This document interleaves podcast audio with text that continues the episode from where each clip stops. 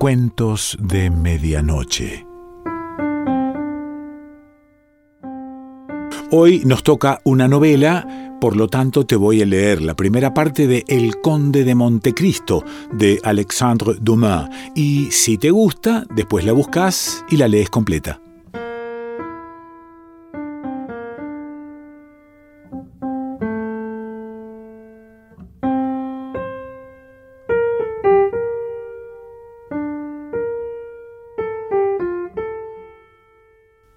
Marsella.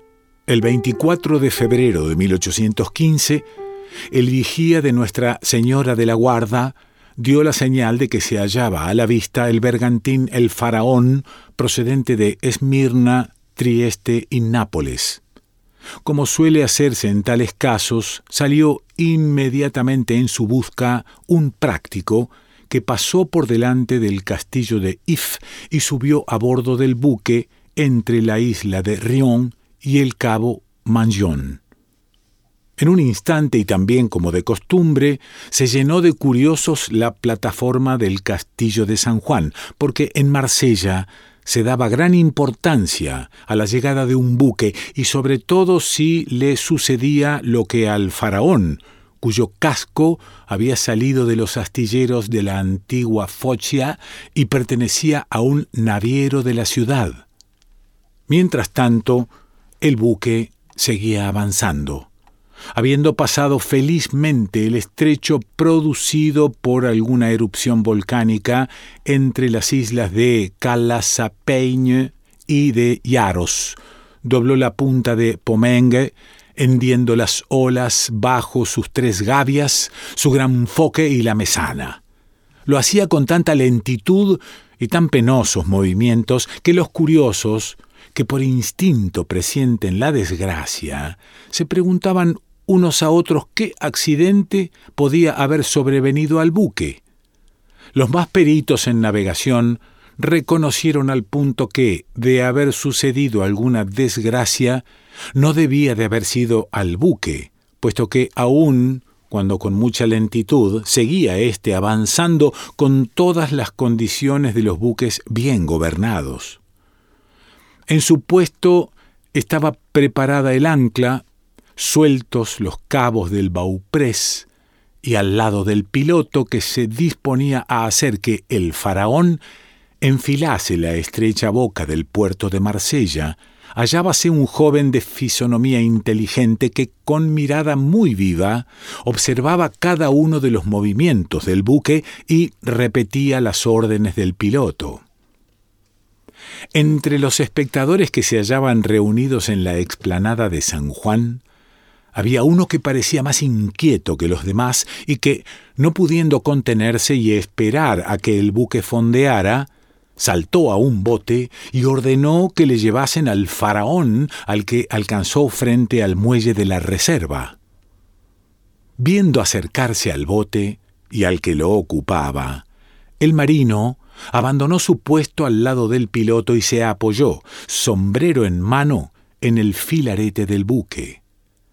Era un joven de unos 18 o 20 años, de elevada estatura, cuerpo bien proporcionado, hermoso cabello y ojos negros, observándose en toda su persona ese aire de calma y de resolución peculiares a los hombres avesados a luchar con los peligros desde su infancia. Ah, sois vos, Edmundo. ¿Qué es lo que ha sucedido? preguntó al del bote. ¿Qué significan esas caras tan tristes que tienen todos los de la tripulación? Una gran desgracia, para mí al menos, señor Morel, respondió Edmundo. Al llegar a la altura de Civitavecchia, falleció el valiente capitán Leclerc. ¿Y el cargamento? Preguntó con ansia el naviero. Intacto, sin novedad. El capitán Leclerc. ¿Qué le ha sucedido? preguntó el naviero ya más tranquilo. ¿Qué le ocurrió a ese valiente capitán? ¿Murió? ¿Cayó al mar? No, señor. Murió de una calentura cerebral en medio de horribles padecimientos. Volviéndose luego hacia la tripulación, Hola, dijo, cada uno a su puesto, vamos a anclar. La tripulación obedeció, lanzándose inmediatamente los ocho o diez marineros que la componían, unos a las escotas, otros a las drisas y otros a cargar velas.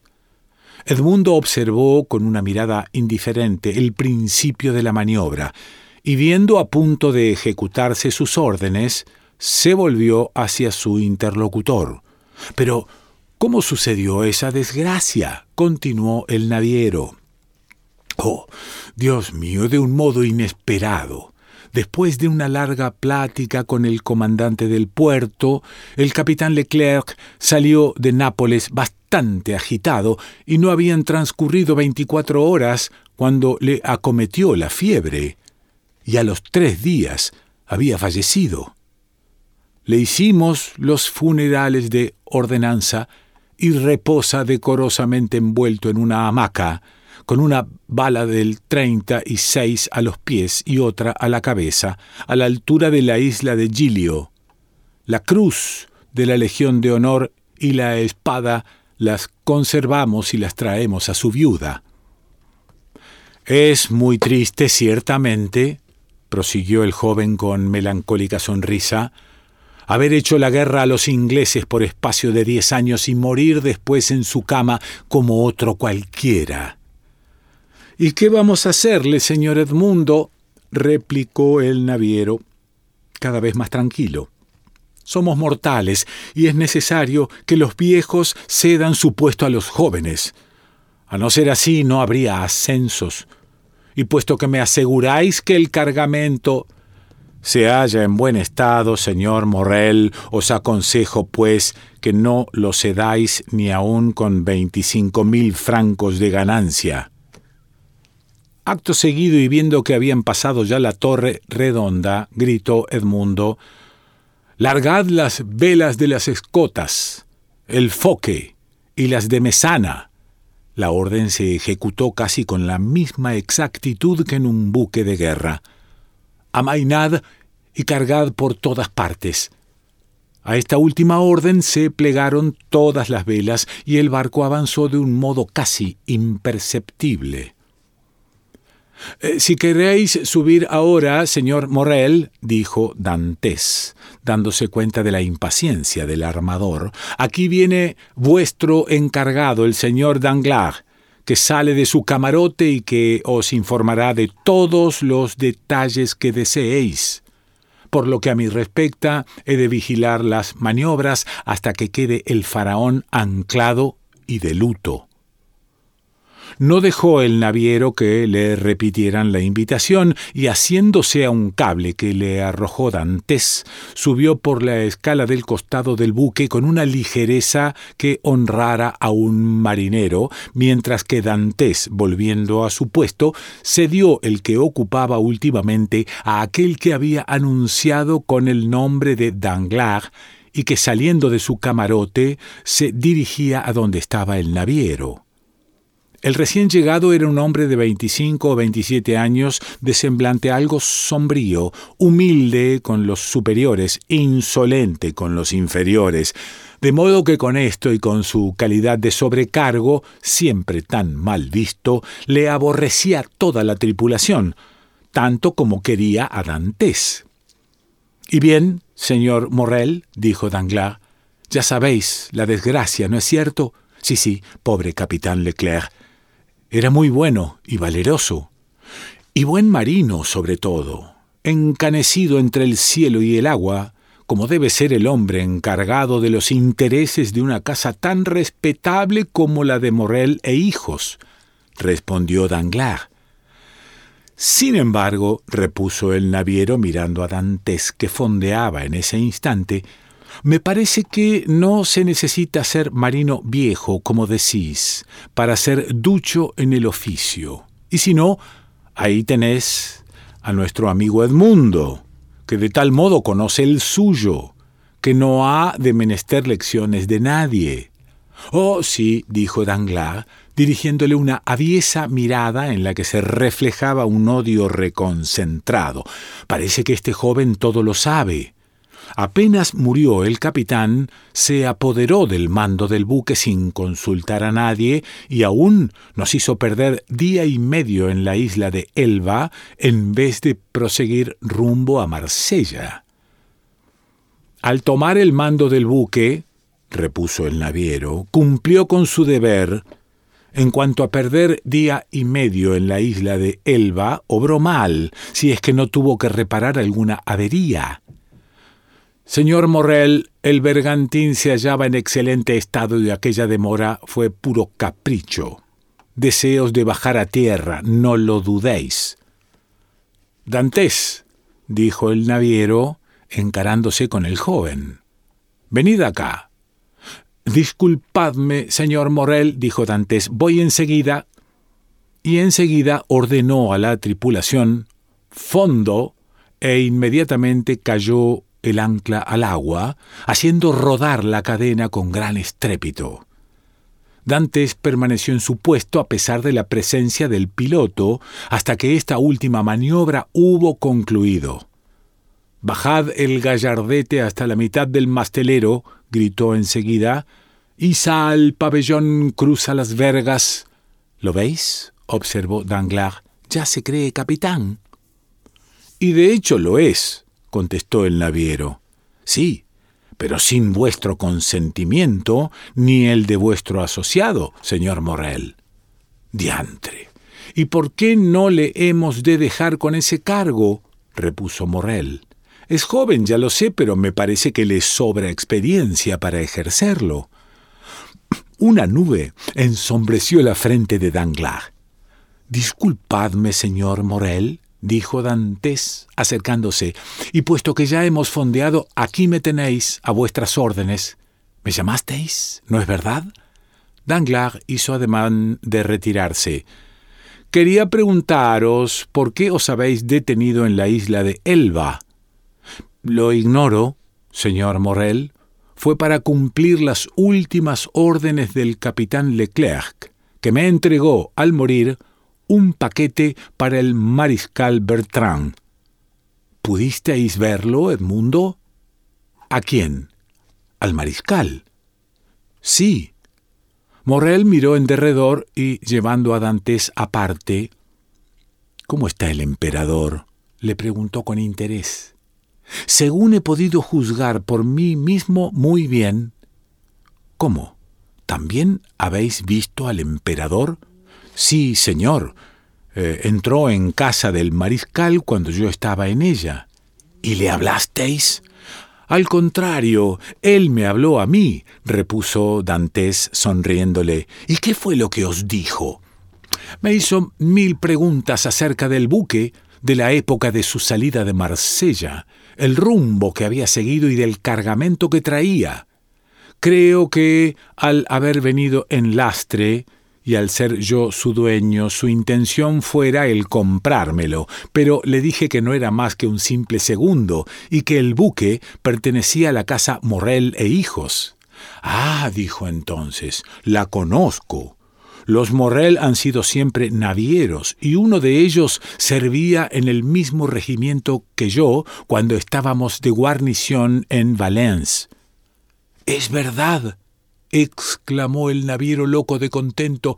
Ese era Policarpo Morel, mi tío, que es ahora capitán. Dantes, si decís a mi tío que el emperador se ha acordado de él, le veréis llorar como un niño.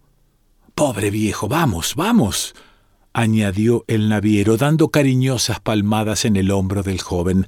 Habéis hecho bien en seguir las instrucciones del capitán Leclerc deteniéndoos en la isla de Elba, a pesar de que podría comprometeros el que se supiese que habéis entregado un pliego al mariscal y hablado con el emperador.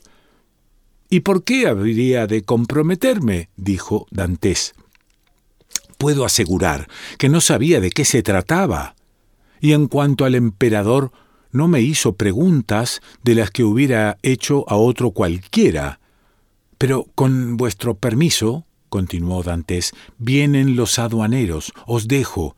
Eh, sí, sí, querido Dantes, cumplid vuestro deber. El joven se alejó mientras iba aproximándose Danglars. Vamos, preguntó éste, ¿os explicó el motivo por el cual se detuvo en Portoferrajo? Sí, señor Danglars. Vaya, tanto mejor, respondió éste, porque no me gusta tener un compañero que no cumple con su deber. Dantes ya ha cumplido con el suyo, respondió el naviero, y no hay por qué reprenderle. Cumplió una orden del capitán Leclerc. A propósito del capitán Leclerc, ¿os ha entregado una carta de su parte? ¿Quién? Dantes. ¿A mí? No. ¿Le dio alguna carta para mí? Suponía que además del pliego le hubiese confiado también el capitán una carta. Pero, ¿de qué pliego habláis, Danglars? Del que Dantes ha dejado al pasar en Portoferraio. ¿Cómo? ¿Sabéis que Dantes llevaba un pliego para dejarlo en Portoferraio? Danglars se sonrojó. Pasaba casualmente por delante de la puerta del capitán, estaba entreabierta y le vi entregar a Dantes un paquete y una carta. Nada me dijo aún, contestó el naviero, pero si trae esa carta, él me la dará. Danglars reflexionó un instante. En ese caso, señor Morrel, os suplico que nada digáis de esto a Dantes. Me habré equivocado. En esto volvió el joven y Danglars se alejó. Querido Dantes, ¿estáis ya libre? le preguntó el naviero. Sí, señor. La operación no ha sido larga. Vamos. No, he dado a los aduaneros la factura de nuestras mercancías y los papeles de mar a un oficial del puerto que vino con el práctico con que nada tenéis que hacer aquí. Dantes cruzó una ojeada en torno. No, no, todo está en orden. Podréis venir a comer con nosotros, ¿verdad? Dispensadme, señor Morel, dispensadme os lo ruego, porque antes quiero ver a mi padre. Sin embargo, no os quedo menos reconocido por el honor que me hacéis. Es muy justo, Dantes, es muy justo, ya sé que sois un buen hijo. ¿Sabéis cómo está mi padre? Preguntó Dantes con interés. Creo que bien, querido Edmundo, aunque no le he visto. Continuará encerrado en su mísero cuartucho. Eso demuestra al menos que nada le ha hecho falta durante vuestra ausencia. Dantes se sonrió mi padre es demasiado orgulloso, señor Morel, y aunque hubiera carecido de lo más necesario, dudo que pidiera nada a nadie excepto a Dios. Bien, entonces, después de esa primera visita, cuento con vos. Os repito mis excusas, señor Morel, pero después de esa primera visita quiero hacer otra no menos interesante a mi corazón. Ah, es verdad, Dantes. Me olvidaba de que en el barrio de los catalanes hay una persona que debe esperaros con tanta impaciencia como vuestro padre, la hermosa Mercedes. Dantes se sonrojó intensamente. Ya, ya, repuso el naviero, pero eso no me asombra que este, haya sido tres veces a pedir información acerca de la vuelta del faraón. Cáspita, Edmundo, eh, en verdad que sois hombre que entiende del asunto. Tenéis una querida muy guapa. Eh, no es querida, señor Morel, dijo con gravedad el marino. Es mi novia. Es lo mismo, contestó el naviero riéndose. Para nosotros no, señor Morel. Vamos, vamos, mi querido Edmundo, replicó el señor Morel, no quiero deteneros por más tiempo. Habéis desempeñado harto bien mis negocios para que yo os impida que os ocupéis de los vuestros. ¿Necesitáis dinero? No, señor, conservo todos mis sueldos de viaje. Sois un muchacho muy ahorrativo, Edmundo. Y añadid que tengo un padre pobre, señor Morel. Sí, ya sé que sois buen hijo. Id a ver a vuestro padre. Así comienza la novela El Conde de Montecristo de Alexandre Dumas y si te interesó y te enganchó, búscala y léela completa.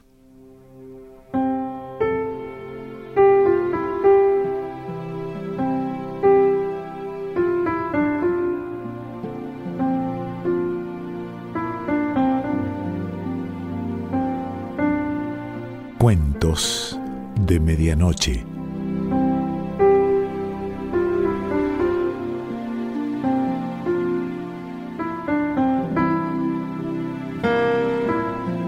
Selección Pancho Mondino.